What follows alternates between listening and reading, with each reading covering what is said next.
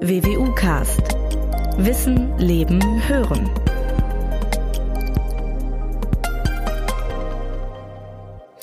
Ja, liebe Hörerinnen und Hörer, willkommen zum neuen WWU Podcast. Wir haben heute ein interessantes kommunikationswissenschaftliches Thema, vielleicht sogar mehrere dazu. Es geht um Fake News, es geht aber auch um Zweifel an der Wissenschaft. Und deswegen freue ich mich sehr über den Besuch von Julia Metag. Sie ist Professorin für Kommunikationswissenschaft am Institut für Kommunikationswissenschaft der Universität Münster. Guten Morgen und willkommen, Frau Metag. Guten Morgen, Herr Robers. Ich freue mich sehr, hier zu sein. Das freut mich. Frau Mittag, wenn man ähm, die Zeitung liest oder auch so ein bisschen in den Fachjournals äh, mal so blättert, dann liest und hört man im Moment oder auch in der jüngeren Vergangenheit sehr viel über Wissenschaftskommunikation. Und was man dann gleichzeitig feststellt, ist, es gibt eine Fülle an Informationen und Definitionen über Wissenschaftskommunikation. Für die Zuhörer, die vielleicht nicht so ganz spontan wissen, was damit gemeint ist, wie würden Sie das definieren? Mhm. Also wir verstehen in der Kommunikationswissenschaft äh, Wissenschaftskommunikation ziemlich breit, nämlich als äh, jegliche Form von Kommunikation über wissenschaftliches Wissen, wissenschaftliche Themen, wissenschaftliche Arbeit innerhalb und außerhalb der sogenannten institutionalisierten Wissenschaft. Also das kann die Pressemitteilung einer Universität sein, das kann ein Artikel über Nanotechnologie sein, das kann ein Tweet einer Wissenschaftlerin sein, aber auch natürlich irgendwie ein Gespräch über autonomes Fahren am Abend beim Abendessen mit der Familie. Also all das verstehen wir unter Wissenschaftskommunikation. Und äh, teilen Sie diese Einschätzung, dass es im Moment einen regelrechten Boom rund um dieses Thema gibt? Und zweite Frage gleich dazu, zu Recht? Oder ist das ein Hype, der vielleicht in ja, also es wird definitiv? Genau, es wird sehr definitiv sehr intensiv im Moment darüber diskutiert. Das äh, Thema ähm, findet auch öffentliche Aufmerksamkeit. Man hat es gesehen, jetzt im November ist zum Beispiel ein Grundsatzpapier des BMBF erschienen ähm, zum Thema Wissenschaftskommunikation, wo das äh, BMBF auch sagt, wie stark es das, die Wissenschaftskommunikation ähm, unterstützen möchte. Für Hochschulen ist es ein wichtiges Thema, ähm, auch im Rahmen der Exzellenzinitiative zum Beispiel ist es immer wieder aufgekommen angekommen, das Thema. Also es ist das Bewusstsein dafür ist ähm, deutlich da und gestiegen. Es wird eben auch öffentlicher ähm, da, ja, darüber kommuniziert. Ob man direkt von einem Hype sprechen kann, weiß ich nicht genau, beziehungsweise ich würde nicht sagen unbedingt, dass immer mehr Wissenschaftskommunikation unbedingt besser ist, sondern was es äh, man sich auf jeden Fall noch Gedanken drüber machen muss, ist, wie genau lassen sich die ganzen unterschiedlichen Maßnahmen, die es inzwischen gibt im Bereich Wissenschaftskommunikation, auch evaluieren. Was wissen wir über die Wirkungen? Ähm, also genau das, womit ich mich auch beschäftige, ein bisschen einzubeziehen, nämlich die Wissenschaftskommunikationsforschung, also die Forschung darüber, wie funktioniert eigentlich Wissenschaftskommunikation, was ist das und was kann sie erreichen. Wenn ich da gleich einhaken anmerken darf, was ist das? Wo kommt dieser Begriff eigentlich her? Denn die Pressestellen, die ja seit Jahrzehnten in den mhm. Universitäten und anderen Hochschulen Pressearbeit machen, haben, machen eigentlich jetzt nicht viel anderes, außer dass sie neue Formate dazu bekommen. Nur heißt es jetzt alles Wissenschaftskommunikation. Ist also praktisch die Pressearbeit von früher die Wissenschaftskommunikation von heute? Oder ist das zu einfach gedacht? Für den, äh, für den Teil der ähm, Hochschulkommunikation, der ähm, Kommunikation von institutionalisierten Akteuren, ja, würde ich das überwiegend ähm, so sagen, dass das, was Pressestellen an Hochschulen äh, früher auch gemacht haben, zum großen Teil eben Wissenschaftskommunikation auch ist. Es geht schon um die Kommunikation über das, was an der Hochschule passiert und welche neuen Erkenntnisse dort gefunden werden. Das war auch früher so definitiv so. Mit dem Begriff Wissenschaftskommunikation verstehen wir aber dann eben nicht nur sozusagen die Kommunikation jetzt von Pressestellen, von Hochschulen, sondern zum Beispiel eben auch den Wissenschaftsjournalismus, der dazugehört, ähm, und auch wie Bürgerinnen und Bürger dann Informationen über Wissenschaft äh, rezipieren, wie sie die nutzen, wie sie das verstehen. Ja. Ähm, ich glaube, dieser Teil, dass das auch dazu gehört, hat sich ähm, das hat sich entsprechend geändert, entwickelt, dass sich das entwickelt, also ein mm. breiteres Verständnis davon vorherrscht.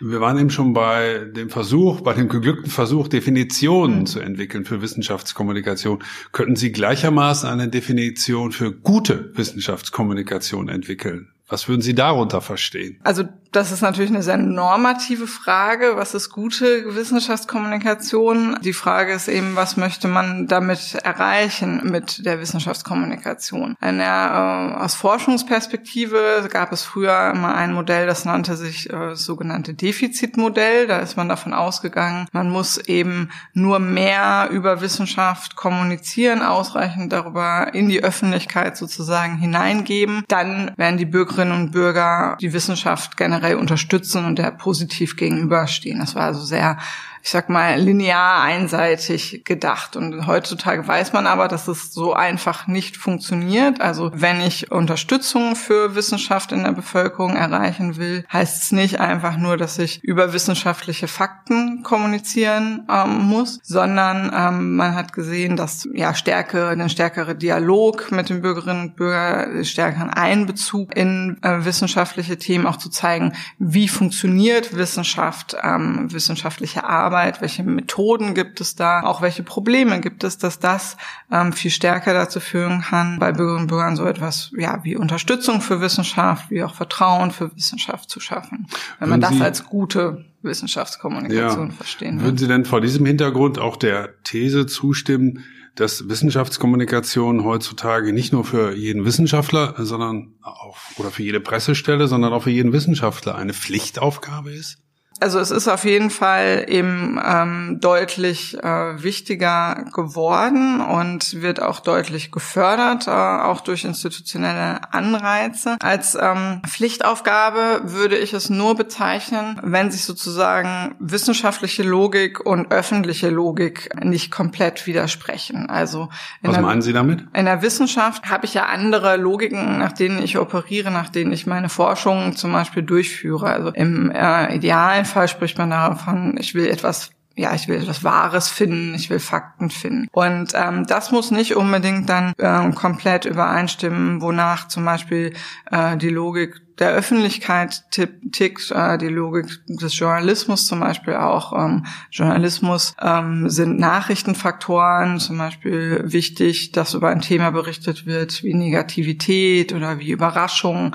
Das heißt, wenn ich jetzt mein Forschungsthema nur noch danach auswählen würde, zum Beispiel, dass es ähm, der Öffentlichkeit der gefällt, Öffentlichkeit gefällt ähm, dann würde ich sagen, dann geht Wissenschaftskommunikation als Pflichtaufgabe zu weit. Ja. Ähm, aber dass die Öffentlichkeit natürlich grundsätzlich ein sozusagen ein Recht darauf hat, das zu erfahren, was mit ihren letztendlich ja ihren Geldern, einen großen Teil der Wissenschaft, den wir betreiben, ist öffentlich finanziert, geschieht und was bei den Projekten herauskommt, das denke ich grundsätzlich schon. Genau, das war ja auch in der Vergangenheit durchaus häufig ein genanntes Argument, dass es vor allem auch wir alle leben von Steuergeldern hier, dass dadurch auch natürlich ein gewisses Recht auf der Öffentlichkeitsseite besteht, zu wissen, was mit genau diesen Steuergeldern dann auch passiert. Das würden Sie nach wie vor auch aufrechterhalten. Genau, ja. Dieses Recht, ne? Ja, das grundsätzliche Recht. Jetzt haben Sie gerade geschildert, dass, dass es natürlich so manche Dinge gibt, so Logiken, die, die nicht unbedingt miteinander kompatibel sind. Gibt es denn Ihrer Einschätzung nach auch bestimmte Themen, die, die sich vielleicht für Wissenschaftskommunikation nicht so eignen, während andere geradezu prädestiniert dafür mhm. sind? Gibt es so Unterscheidungen?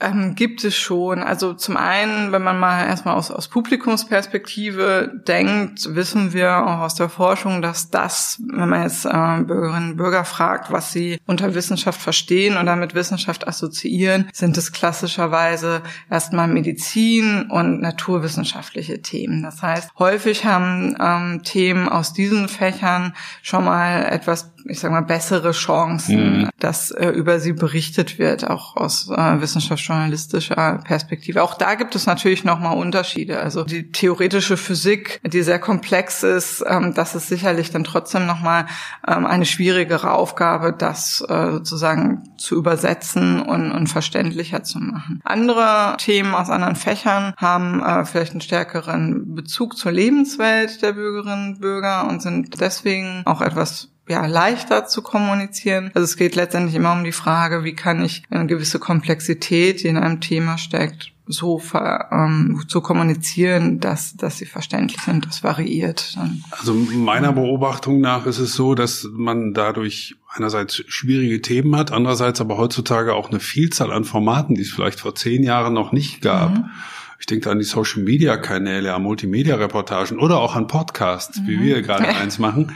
Das heißt, auf der anderen Seite entstehen auch viele neue Formate und damit vielleicht auch die Chance, ein etwas trockeneres Thema, nicht ganz so einfaches Thema tatsächlich rüberzubringen. Würden Sie diese Einschätzung teilen?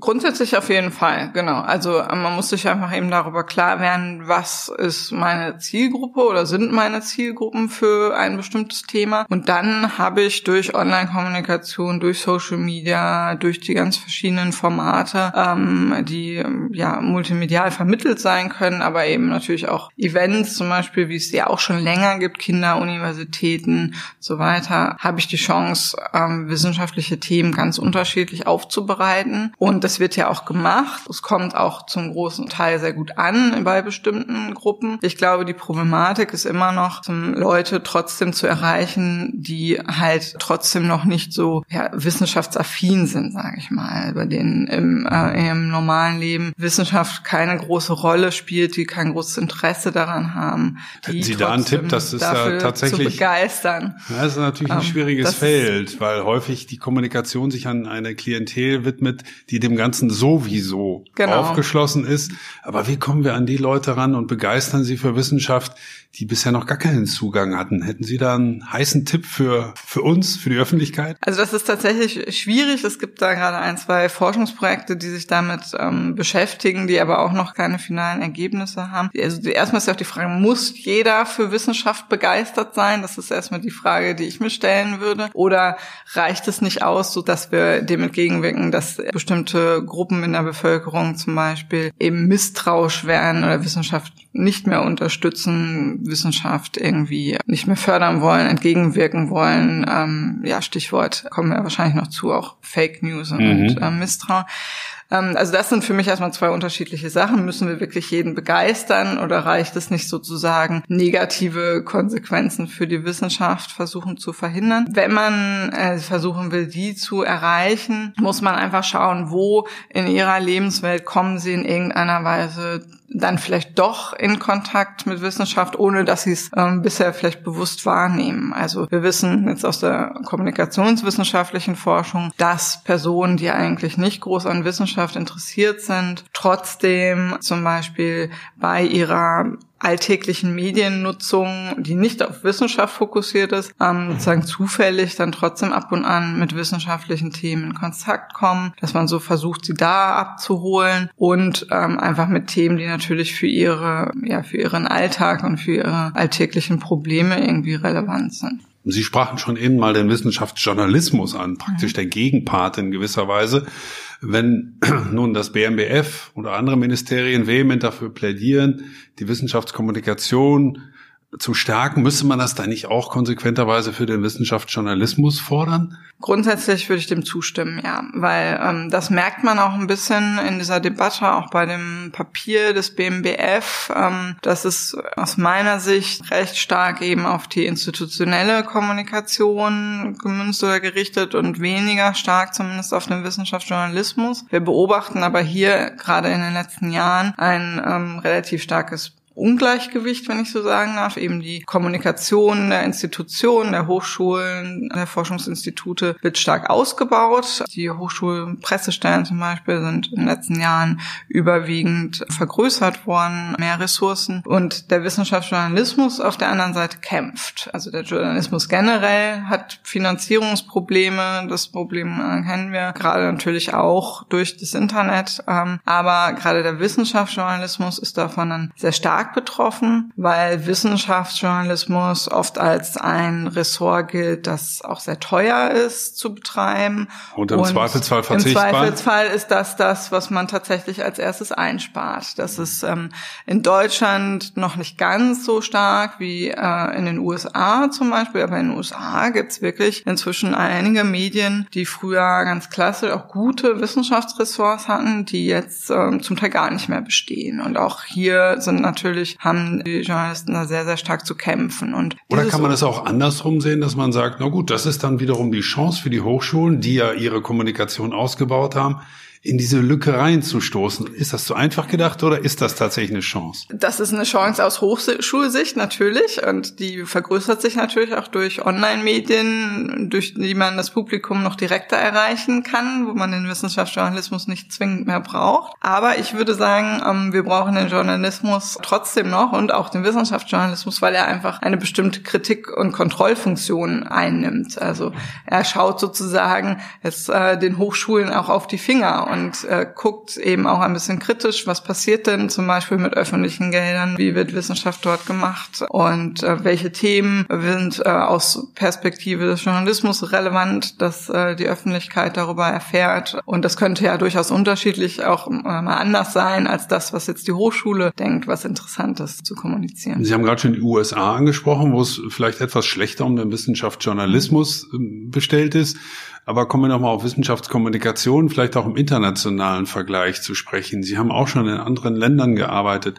Ist das alles ähnlich positioniert oder gibt es Länder oder auch Universitäten oder Hochschulformen, wo Sie sagen, da sind die ganz vorne weg, da haben die innovative Ideen, während andere da ein bisschen langatmiger sind. Haben Sie positive Beispiele vielleicht? Im internationalen Vergleich ähm, würde ich sagen, dass wir schon ein paar Unterschiede sehen, gerade wenn wir in die USA schauen, was aber dort zumindest in der Hochschullandschaft sicherlich auch durch die unterschiedliche Struktur begründet ist, dass natürlich die großen Universitäten dort, die sehr, sehr stark von den Studiengebühren einfach finanziert werden, Studierenden eben ganz hohe Studiengebühren zahlen müssen, die schon auch schon früher viel stärker auf ihre Kommunikation nach außen gesetzt hat, auch um äh, neue Studienbewerber ähm, heranzuziehen, die ja dieses ganze, ich sag mal, auch Marketing schon mhm. früher gehabt haben, äh, wo man schon äh, wahrscheinlich früher als hier den Pulli kaufen konnte mit dem Uni-Logo drauf und da also waren die uns vorne Branding, denke ich, das war vorweg.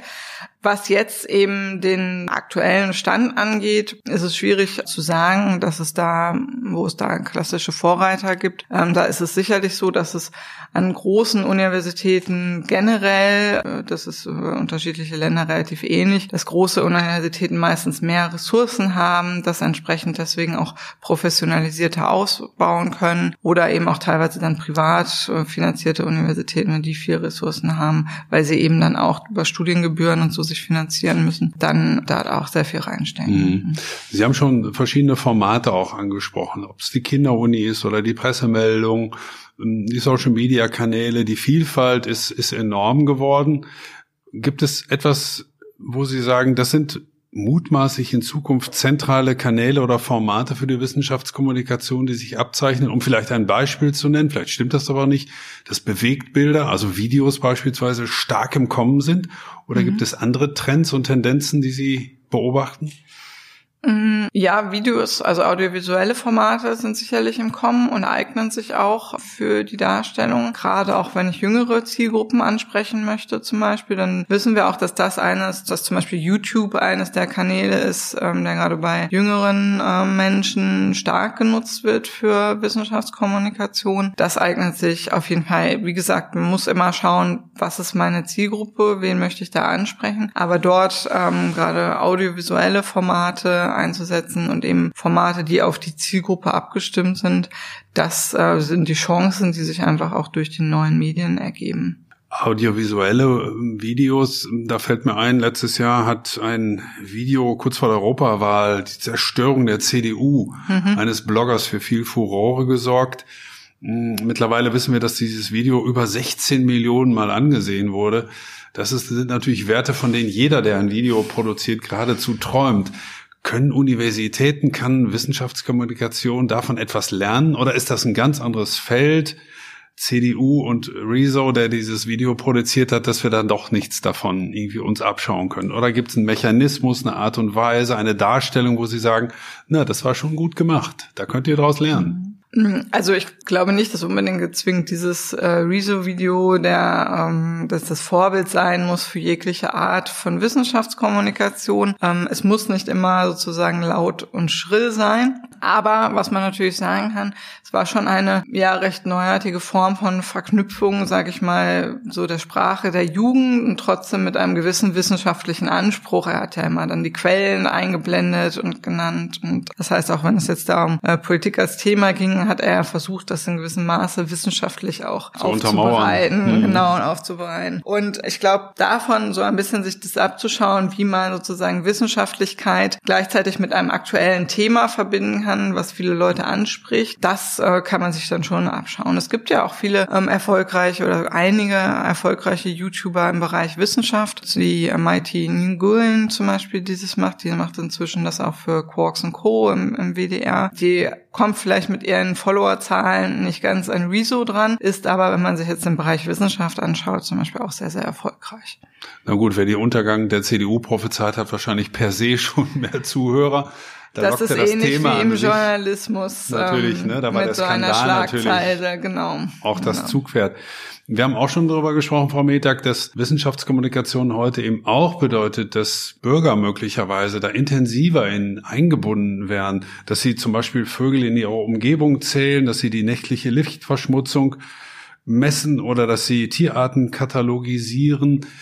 Ist das auch ein Weg, wo Sie sagen, ja, das ist vernünftig, weil es einerseits das Vertrauen in die Wissenschaft stärkt, weil es die Bürger stärker an die Wissenschaft bindet und weil auch die Universitäten damit die Chance haben, ihre Wissenschaftskommunikation den Bürgern näher zu bringen. Genau, das ist ja das Format der, der Bürgerwissenschaften, Citizen, Citizen Science, Science, was Sie ansprechen. Und grundsätzlich sehe ich da auf jeden Fall äh, durchaus Potenzial als Formen der Wissenschaftskommunikation. Wir wissen zum Beispiel jetzt aus der Befragung des, des Wissenschaftsbarometers hier in Deutschland, dass, glaube ich, 50 Prozent der Bevölkerung ungefähr grundsätzlich sagen, sie würden eigentlich gerne mal mitforschen an einem wissenschaftlichen Projekt. Das zeigt ja schon, dass da ein gewisses Potenzial da ist. Wir haben uns auch in der Schweiz in einer Studie mal angeschaut, welche Gruppen sagen denn eigentlich, dass sie potenziell mal mitforschen wollen.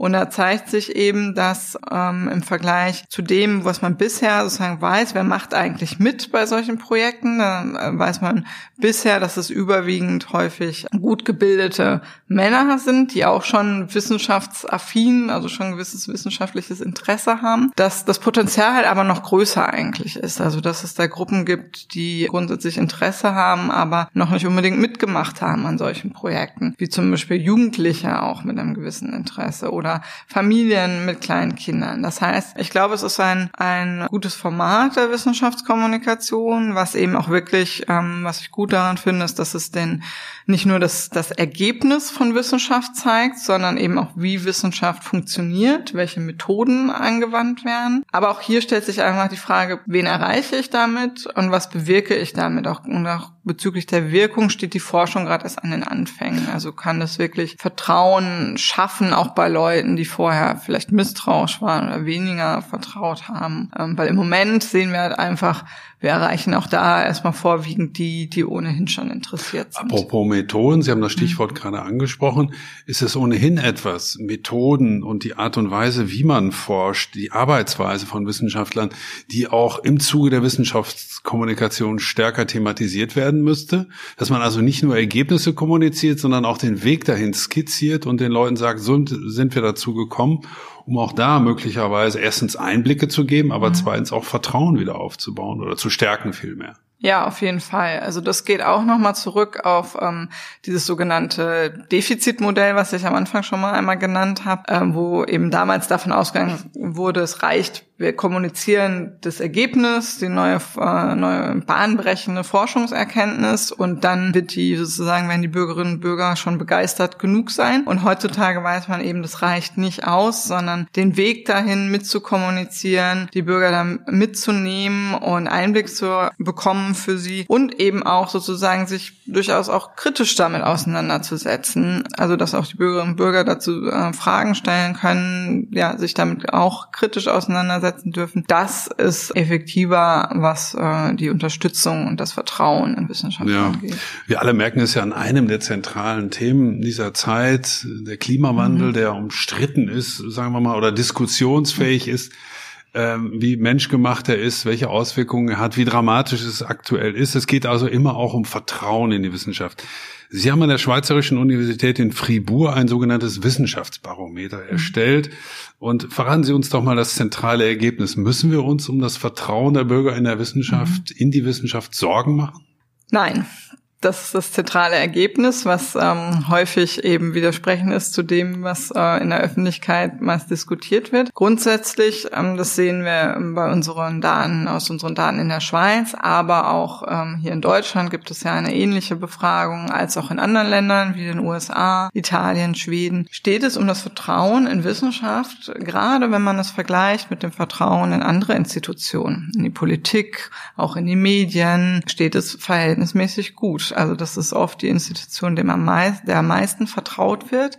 Und in den Ländern, wo wir Daten äh, über die Zeit haben, gerade in den USA, aber auch ähm, in Deutschland gibt es dieses Wissenschaftsbarometer jetzt schon ein paar Jahre, sieht man, dass das sehr, sehr stabil ist. Also in den USA reichen die Daten über 30 Jahre zurück. Und das ist sehr stabil auf dieser Ebene, wie, wie man es in solchen das sind ja Befragungen, die da gemacht werden, Bevölkerungsbefragungen, wie man es dort eben erheben kann. Also es wird generell gefragt, ähm, wie stark vertrauen Sie der Wissenschaft oder dann noch differenziert vielleicht in Wissenschaftlerinnen, Wissenschaftler an Universitäten und Wissenschaftlerinnen, Wissenschaftler in äh, der Wirtschaft. Da sieht man auch immer noch einen Unterschied, dass denen an Universitäten mehr vertraut wird als in der freien Wirtschaft. Aber grundsätzlich dieses allgemeine Vertrauen in Wissenschaft ist sehr stabil. Also wir können zumindest ähm, was diese Daten, die eben aus Bevölkerungsbefragungen stammen, angeht, nichts jetzt von einer starken Vertrau Vertrauenskrise sprechen. Das ist für uns ähm, alle, die wir an Universitäten arbeiten, wir beide ja nun auch, mhm. natürlich eine gute Nachricht. Ich versuche trotzdem noch mal ein bisschen Wasser in den Wein zu kippen, mhm. weil man ja manchmal das Gefühl hat, die, die Vertrauen in die Wissenschaft haben, das sind halt diejenigen, die sich dann im Stillen und Verborgenen mit Wissenschaft identifizieren, aber die, die im Moment so einen Krawall machen, die laut sind, die, die ihre Zweifel äußern, das ist vielleicht dann genau die Gruppe, die tatsächlich wir mit mhm. Wissenschaft nicht erreichen. Ist das ein Befund, den Sie ähnlich einschätzen würden, so dass das Vertrauen naja, ganz schön und gut ist, aber eigentlich müssten wir noch uns viel stärker engagieren, auch die, die Zweifel haben, zu überzeugen. Ähm, ja, also zum einen natürlich, ähm, nur weil wir jetzt ähm, in der Schweiz zum Beispiel sehen, dass ungefähr 53 Prozent hohes oder sehr hohes Vertrauen in Wissenschaft äußern, gibt es natürlich immer noch eine kleine Gruppe, die da ein recht geringes Vertrauen hat. Und das ist ja oft die laute Gruppe, ne? Ja, ja, das kommt drauf an. Also was meinen Sie mit lauter Gruppe, ist die Frage. Die sich über die sozialen Medien ähm, zum Beispiel sehr abschätzig äh, mhm. äußern oder auch entsprechende mhm. Kommentare mhm. ja, loslassen. Es könnte zumindest so auch sein. Da dass ist die Frage dann, wer, wer liest das? Genau, in welchem Kreis sozusagen bewegen die sich? Aber ja, natürlich muss man schauen, welche Wirkung hat zum Beispiel die, die Kommunikation von Leuten, die, die der Wissenschaft äh, nicht vertrauen. Was ich auch noch dazu äh, sagen möchte, ist natürlich, dass es so eine sehr allgemeine allgemeine Vertrauensabfrage, Vertrauen in Wissenschaft allgemein. Und das kann durchaus variieren, wenn wir, und Sie haben es vorhin schon angesprochen, von konkreten wissenschaftlichen Themen sprechen. Und zwar gerade Themen, die stark, stärker umstritten, stärker politisiert, auch stärker polarisiert sind. Klimawandel kann, gehört dazu. In Deutschland vielleicht nicht ganz so stark wie zum Beispiel in den USA. Hier gibt es relativ in der Bevölkerung noch relativ großen Konsens, ähm, dass es Klimawandel gibt. Der Anteil der Klimawandel-Skeptiker ist nicht so hoch wie in den USA. Aber natürlich, gerade in sozialen Medien, haben die Leute die Möglichkeit, sich zu äußern. Und ähm, sie äußern sich eben auch häufig dann zu so konkreten Themen, wo sie dann weniger vertrauen Vertrauen haben, als jetzt zur Wissenschaft allgemein. Also da allem, ist es häufig, wo es dann sich zuspitzt. Und vor allem scheinen sie ja etwas auszunutzen, was aber eigentlich in der Wissenschaft gang und gäbe ist, nämlich, dass man nicht immer einer Meinung ist, sondern dass mhm. Wissenschaft sich auch entwickelt und dass der Forscher A möglicherweise den Befund anders einschätzt als der Forscher B. Aber es gibt halt Personen oder auch Strömungen, die genau diese ja, diese Diskrepanz auszunutzen versucht. Dabei ist sie doch typisch für Wissenschaft, dass man ne, Fortschritte auch mhm. immer weiterentwickelt und dass es unterschiedliche Meinungen geben muss. Genau, und dass Wissenschaft immer vorläufig ist, also grundsätzlich äh, falsifizierbar zum Beispiel sein äh, muss und kann, die wissenschaftliche Erkenntnisse. Und das führt uns wieder zurück zu dem Punkt von vorher. Man muss eigentlich deutlich machen, wie funktioniert Wissenschaft. Viele wissen eben nicht, dass es in der Wissenschaft unterschiedliche Meinungen geben kann, dass wissenschaftliche Erkenntnisse sich weiterentwickeln oder im schlimmsten Fall sozusagen widerlegt werden können und wie Wissenschaft arbeitet. Und an dieser Stelle müsste man dann ansetzen. Wovon ist Ihrer Beobachtung nach das Vertrauen der Bürger in Wissenschaft abhängig? Gibt es so bestimmte Indikatoren oder Faktoren, wo die Bürger sagen, das ist für mich das Entscheidende, dann glaube ich der Wissenschaft? Also zunächst einmal ähm, kann man ganz schön, auch ähm, das haben hier Psychologen auch an der Universität Münster vorgeschlagen, erstmal sich sozusagen zu damit zu befassen, was ist denn überhaupt Vertrauen? Und sie unterteilen das in drei Aspekte, also ähm, Vertrauen in die Expertise eine, einer Person, also dass erstmal ein Wissenschaftler und ein Wissenschaftler ein ja, Expertise, also Kenntnis, Wissen hat über das, womit er sich beschäftigt. Dann ist die Integrität ganz wichtig, also dass ich zum Beispiel mit sauberen Methoden arbeite als Wissenschaftlerin, dass ich ethisch korrekt arbeite und als dritter Aspekt dann die sogenannte ähm, Benevolenz, also die Gemeinwohlorientierung, dass ich das zum Wohle der Gesellschaft mache. Und diese Aspekte von Vertrauen können ja sind äh, unterschiedlich abhängig von von verschiedenen Faktoren, die sie beeinflussen können. Das heißt, wenn es zum Beispiel darum geht, dass ein Fehler, haben wir gerade darüber gesprochen, ein Fehler passiert ist in der Wissenschaft oder ein Widerspruch aufkommt, dann ähm, kann das Vertrauen in, ähm, je nachdem, wie damit umgegangen wird, wenn dieser Fehler zum Beispiel offen eingestanden wird von einem Wissenschaftler, einer Wissenschaftlerin, dann kann das zwar das Vertrauen in die Expertise, also ähm, Wissensaspekt ähm, sozusagen etwas verringern, aber gleichzeitig das Vertrauen in die Integrität und diese Gemeinwohlorientierung sogar verstärken. Also das ist sehr different, weil man offen und ehrlich damit umgeht. Also weil diese Art äh, eben der Kommunikation dann gerade das Vertrauen in diesen Dimensionen hin stärkt. Das heißt, hm, es gibt sozusagen nicht jetzt den einen Faktor, der bestimmt, dass das Vertrauen insgesamt hoch ist oder niedrig ist, sondern ähm, das ist ein sehr differenziertes Zusammenspiel. Wie kommen die Bürger am ehesten an Wissenschaftsergebnisse? Welche Kanäle nutzen sie? Mhm. Ist das, das, das, sind das die Klassiker wie Tageszeitungen oder auch das Fernsehen? Oder wie beschafft man sich heutzutage am ehesten wissenschaftliche Ergebnisse? Mhm. Also in das Wissenschaftsbarometer hier für Deutschland hat jetzt äh, in der aktuellen Studie 2019 gezeigt, dass das Fernsehen immer noch tatsächlich die ähm, wichtigste Informationsquelle ist, das Internet aber schon auf Platz zwei liegt. Und wenn man dann noch sich anschaut nach eben unterschiedlichen Bevölkerungsgruppen, also das bei Jüngeren zum Beispiel ist das Internet dann äh, häufig schon auf Platz eins. Das ist bei unseren Erhebungen in der Schweiz auch so, dass das Internet inzwischen auch zum Beispiel in den USA schon die wichtigste Informationsquelle sein kann für Wissenschaft. Sind das auch mhm. Trends, die auch Wissenschaftler tatsächlich in ihrer täglichen Arbeit beobachten müssen, um sich auch in ihrer Wissenschaftskommunikation darauf einzustellen, um ihre letzte Antwort aufzugreifen? Also muss heutzutage jeder TV-tauglich sein oder zumindest in der Lage sein, einen ordentlichen Webauftritt hinzulegen, weil das genau die zentralen Quellen sind, oder würde das zu weit gehen? Das würde, glaube ich, zu weit gehen. Zunächst einmal, also da sind wir wieder so ein bisschen beim Thema vom Anfang, muss, muss jeder jetzt über alles kommunizieren. Da würde ich eben grundsätzlich sagen, nicht, nicht zwingend, ähm, sondern es kommt darauf an, was eben auch jetzt vom, von Seiten des Journalismus her als relevant angesehen wird, worüber berichtet wird und das jetzt ähm, über das eigene Forschungsprojekt im Fernsehen berichtet wird, ist nun mal nicht unbedingt äh, auch immer so wahrscheinlich, weil es äh, gibt nur eine bestimmte Zeit, die Journalisten zur Verfügung haben, um auszuwählen, über was berichtet werden zu können. Das heißt, ich muss nicht jetzt damit rechnen, zu jedem meiner Projekte ins Fernsehen zu kommen. Aber natürlich, dass grundsätzlich Wissenschaft öffentlicher geworden ist und dass mich auch Leute direkt als Wissenschaftler Wissenschaftler über das Internet zum Beispiel ansprechen können, dass ich ähm, das auch als Chance sehen kann, mit ähm, Bürgerinnen und Bürgern direkt in Kontakt Kontakt zu kommen kann, wenn ich zum Beispiel meinen eigenen Twitter-Account habe und darüber Ergebnisse aus meinen Forschungsprojekten teile, das natürlich schon. Und dass dafür gewisse Professionalisierung notwendig ist, ähm, auch das würde ich unterstützen. Da braucht es einfach Ressourcen, die gibt es an manchen Universitäten. Da werden Wissenschaftlerinnen und Wissenschaftler auch ähm, oder an vielen Universitäten inzwischen auch zum Teil gezielt unterstützt, werden Workshops angeboten dazu, wie man das macht. Ich würde sagen, das größte Problem ist tatsächlich häufig noch die Zeit im Alltag, im wissenschaftlichen Alltag,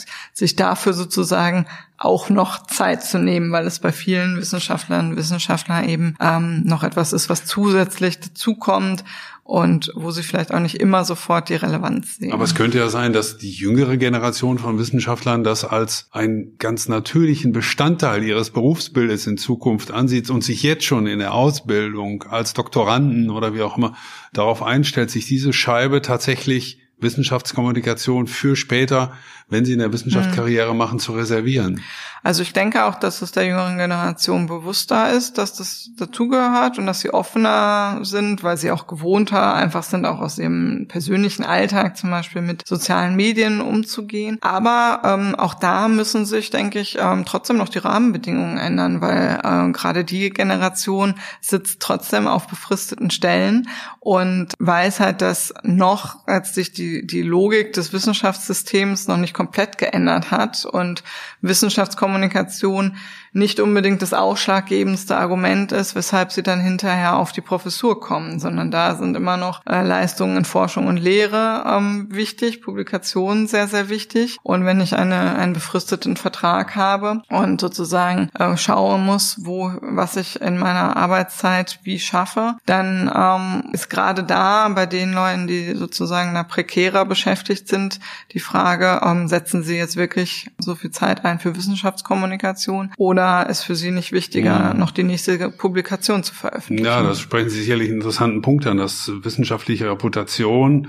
und auch die Karrieren meist anhand der Zahl von veröffentlichten Fachartikeln oder Drittmitteln genau. beurteilt wird und Wissenschaftskommunikation im Moment noch so ein bisschen an, hinten ansteht, mhm. obwohl wir wissen, dass das offensichtlich in Zukunft sehr viel wichtiger wird. Das mhm. heißt, wenn ich Sie richtig verstehe, da müssten Politik und oder die Universitäten auch drauf reagieren?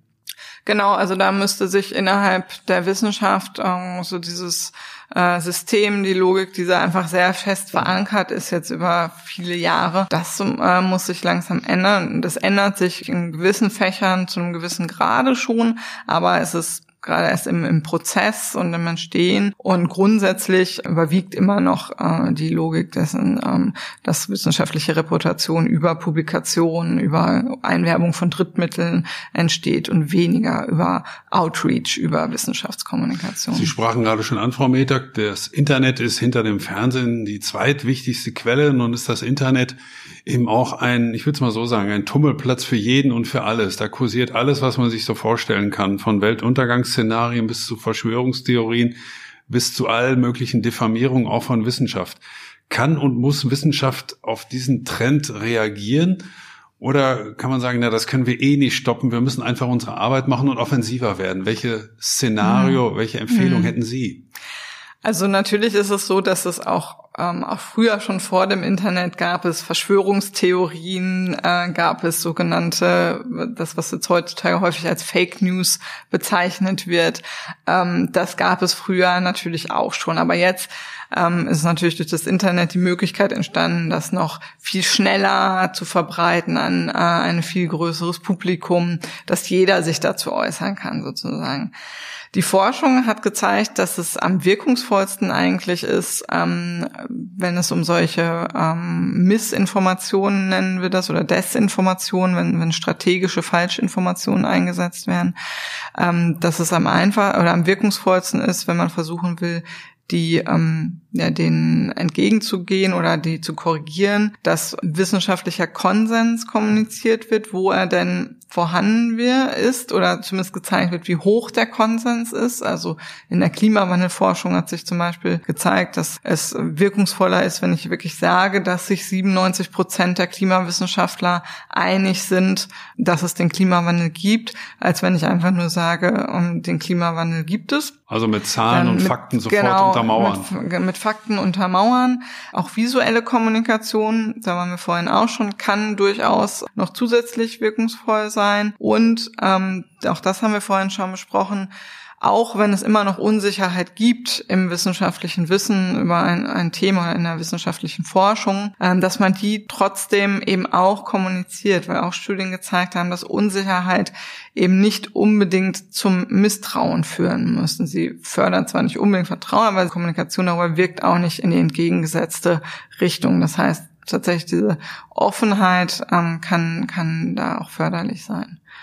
Ja, meine sehr verehrten Damen und Herren, wir haben heute viel gelernt über, wie Wissenschaftskommunikation sich entwickelt hat in den letzten Jahren, wo die Reise möglicherweise auch hingeht. Wir haben gehört, was möglicherweise Universitäten von dem YouTuber Rezo in Sachen CDU lernen können oder eben auch nicht. Vor allem haben wir aber am Schluss mitgenommen, und das freut mich ganz besonders, oder alle, die, glaube ich, in der Wissenschaft arbeiten, dass das Vertrauen in die Wissenschaft deutlich größer ist, als man möglicherweise manchmal annimmt. Und das war ein wirklich erfreuliches Ende. Dafür danken wir heute Julia Metag, die Professorin für Kommunikationswissenschaft an der Universität Münster ist. Vielen Dank für Ihren Besuch. Ich bedanke mich auch ganz herzlich.